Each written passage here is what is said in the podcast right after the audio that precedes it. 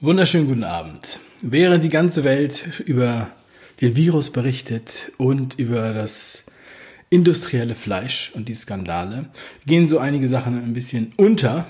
Vor allem hat die Tagesschau nicht im Fernsehen darüber berichtet. Deshalb habe ich mir gedacht, muss ich es tun?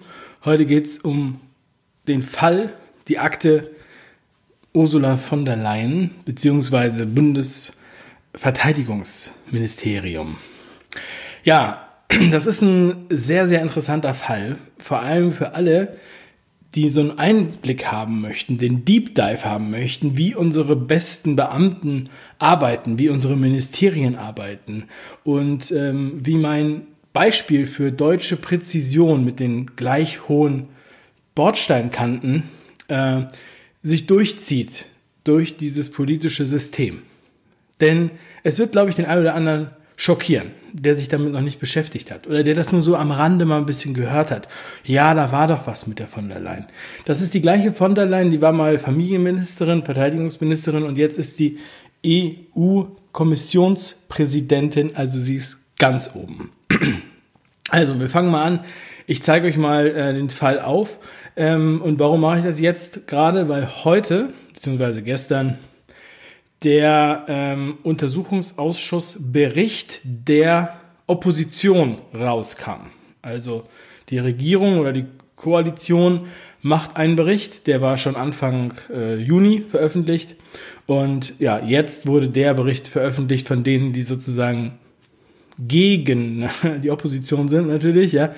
Man kann immer wieder davon halten, was man möchte, aber das bleibt dann am Ende bei euch und das könnt ihr auch gerne in den Kommentaren dann hinterlassen. Also, ich zeichne mal kurz das Bild nochmal auf. Also, es signalisiert hier schon, ähm, puh, ja, ähm, denn ich kann spoilern vorab, Ursula von der Leyen ist natürlich, ähm, hat natürlich eine weiße Weste, mehr oder weniger. Auf, der Büro, auf dem bürokratischen Auge kann man sagen. Also, Übrigens, das Bundesverteidigungsministerium ähm, hat einen Haushalt von 45 Milliarden Euro. Und das ist jetzt hier ein alter Artikel aus der Welt. Und das sind natürlich problematische Kennverhältnisse von Beamten zu Beratern. Das, da sind Leute zu, ja, das ist unglaublich, also was, das will ich jetzt gar nicht drauf eingehen. Da sind Leute, äh, ein Patenonkel von dem und dem und so weiter. Das ist aber jetzt noch keine Korruption, das ist schon sehr nah dran und so weiter. Vielleicht manche würden sagen, das ist irgendwie Vetternwirtschaft, aber äh, ich sage euch, das geht noch viel tiefer. Sie sprechen hier, das habe ich mir nämlich nicht selbst ausgedacht, sondern das wird hier so benannt als faktisches Komplettversagen. Ja, also interessant, interessante Wortwahl. Mm, das ist ein Artikel von Dezember 2019 von Thorsten Junghold aus der Welt. Den muss ich wirklich hier nochmal sehr lobend erwähnen. Der hat das sehr schön aufgeschlüsselt bis zu dem Punkt. Ähm, und zwar gab es hier unrechtmäßige Vergabe von millionenschweren Aufträgen an externe Unternehmensberater, Verschleierung von Verantwortlichkeiten und als man dann darauf angesprochen wurde, nicht nur von der Leyen übrigens, gab es akute Fälle von Amnesie. Also man hat sich alles wieder vergessen. Und ähm, ich kann euch das sagen, ich habe mal einen ähm, ehemaligen Bundeskanzler getroffen und äh, gedreht, also ein Interview gemacht. Und ähm, da war das so, dass diese Person damals, der, der wusste noch, ja, 1953, da hatte ich, da hatte ich diese blauen Socken an mit dem, mit dem roten Muster. Und äh, in der und der Zeitung war die und die Überschrift. Ja. Und dann angesprochen auf irgendeinen brisanten Fall. Ach, nee, tut mir leid, das habe ich jetzt vergessen. Ich bin aber auch schon 93.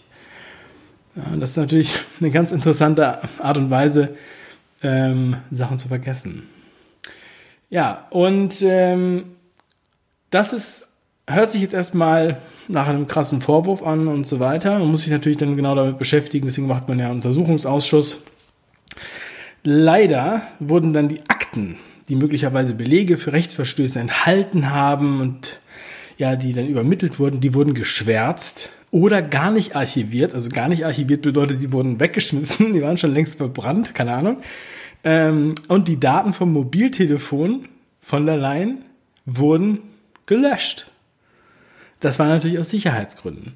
Also es hatte nichts mit dem Fall zu tun, sondern es war dann so, sie hatte dann irgendwie, ich glaube, sie hätte ihr Handy verloren oder vergessen oder was auch immer irgendwo liegen gelassen, dann wurde es aus Sicherheitsgründen gelöscht und sie hat ein neues bekommen.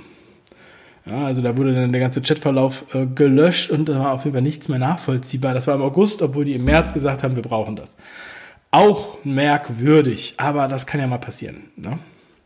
Also sonst läuft ja alles gut bei denen. Und denkt an die Bordsteinkanten, die sind wirklich immer gleich hoch. Ähm, hier haben wir noch mal ein kurzes Bild von den Akten. Also hier kann man so sehen, so sehen die Akten aus. Das wurde halt ein bisschen geschwärzt, aber wirklich nur das absolut Wichtigste wurde geschwärzt. Ich habe hier noch mal, ich bin noch mal rangezoomt, dass man es aber noch mal ne, besser sieht. Also genial. Ähm, aber heute, nun endlich, ja, das ist ähm, wirklich eine, eine, eine Fundgrube, weil dieser Abschlussbericht, der Abschlussbericht, der hat übrigens 100 Seiten, der Abschlussbericht der Opposition, nicht der äh, Koalition. Er hat 100 Seiten, aber ich habe ihn nicht. Wir finden ihn nicht. Er wurde, selbst wenn er gesagt wurde, er wurde verlinkt, war er nicht zu finden.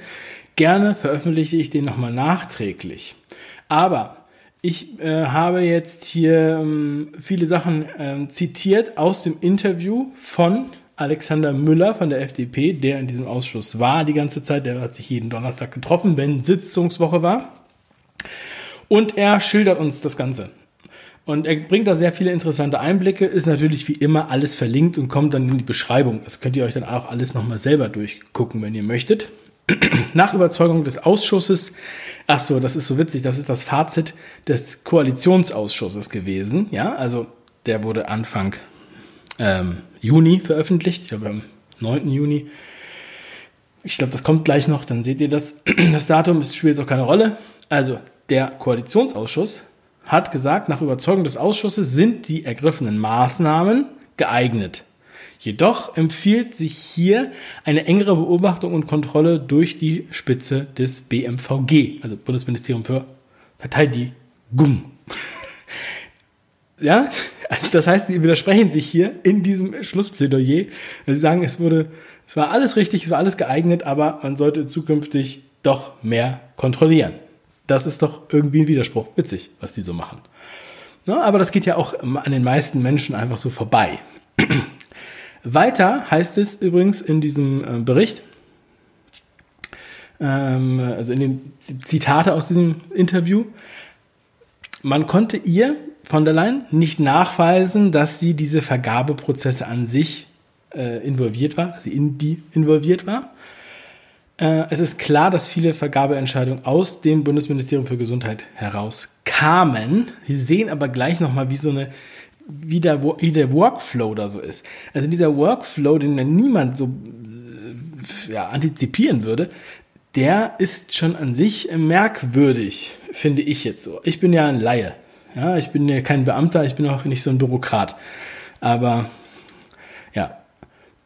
Dann steht hier, äh, wird hier nochmal gesagt, wie sozusagen diese Anweisungen, ja, die dann zu Aufträgen teilweise hohe Millionenbudgets auslösend vorgegangen wurden.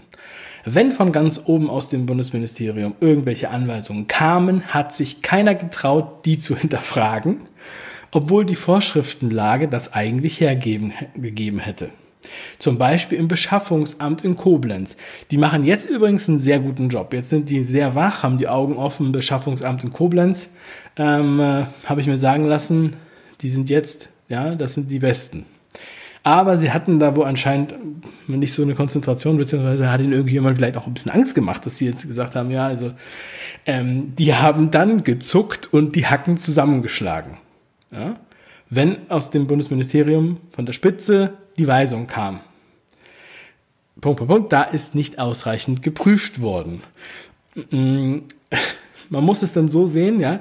Also wir reden hier über viel Geld, insgesamt 45 Milliarden, wir reden hier über mehrere hundert Millionen und da wurde dann nicht richtig, es gibt ja diese ganzen Gesetze und diese Regelungen und Kont Kontrollinstanzen und der eine und hier und dort und wir denken, es hat alles, es geht alles mit rechten Dingen zu, wie die Bordsteinkante. Die Bordsteinkante ist doch in Deutschland.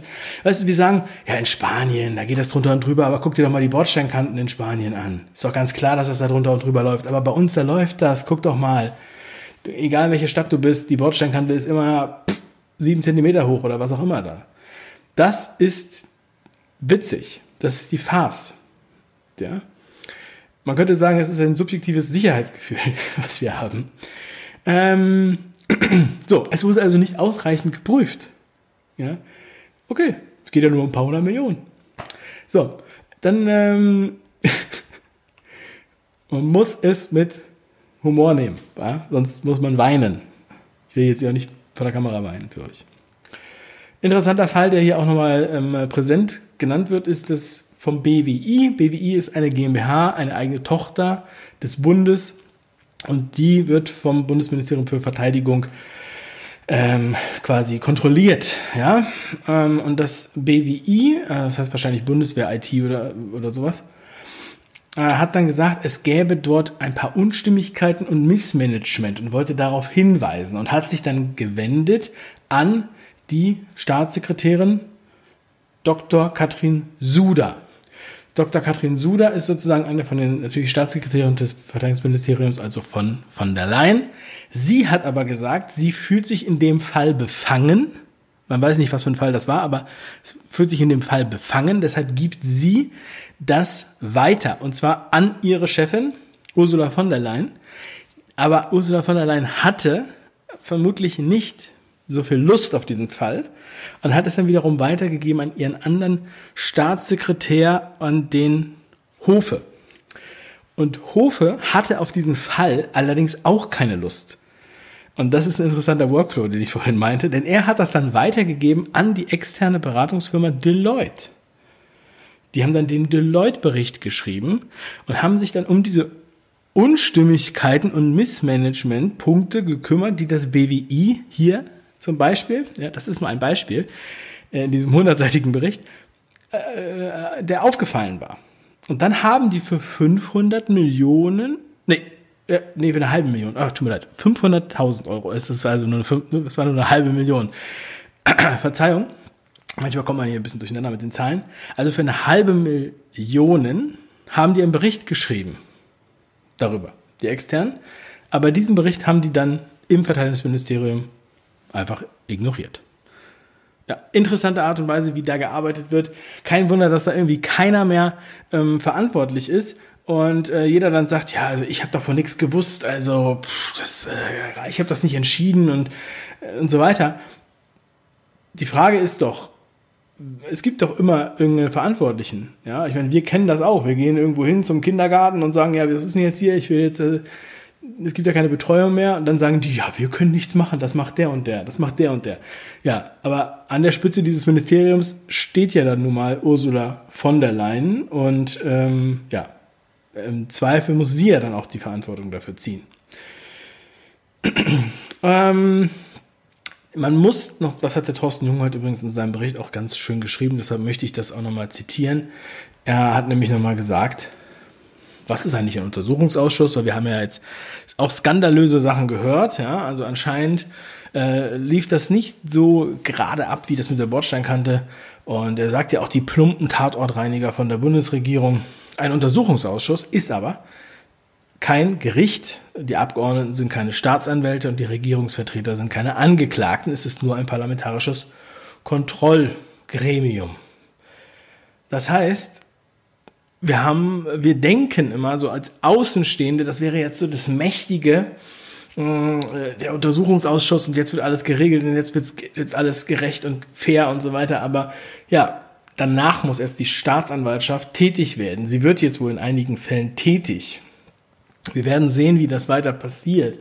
Aber auch Staatsanwälte sind weisungsgebunden da. Ja? Ähm, noch ein Fazit aus dem Oppositionsabschlussbericht vom Alexander Müller. Der Fazit ist, wir haben verschiedene Missstände aufgeführt und auch Vorschläge gemacht, wie man in Zukunft vermeiden kann. Aber ob das umgesetzt wird, das liegt natürlich an der Bundesregierung. Und da sind wir dann auf den guten Willen der jetzigen Minister angewiesen oder der Bundesregierung insgesamt. Also, die Tippfehler liegen hier daran, dass es ein Transkript aus dem Podcast ist. Ist mir jetzt erst aufgefallen. Wir sind also jetzt, die Vorschläge wurden gemacht, es wurde gezeigt, was alles nicht funktioniert oder so, aber man ist jetzt auf den guten Willen der Bundesregierung, die hier ihre alte Ministerin und neue EU-Kommissionspräsidentin sozusagen, ja, in die Verantwortung ziehen müsste. Jetzt kann man sich fragen, wird das wohl passieren? Die Antwort gibt uns der Spiegel. Angela Merkel und Ursula von der Leyen. Sie finden einander nicht nur gut. Artikel von letzter Woche. Ja, und in diesem Artikel zitiert, zitiere ich nochmal die Ursula. Sie sagte, für mich bedeutet der Weg nach Brüssel sehr stark das Gefühl des Nachhausekommens. Das könnt ihr natürlich jetzt alle deuten, wie ihr möchtet. Denn wie sie sich wohl am besten zu Hause fühlt.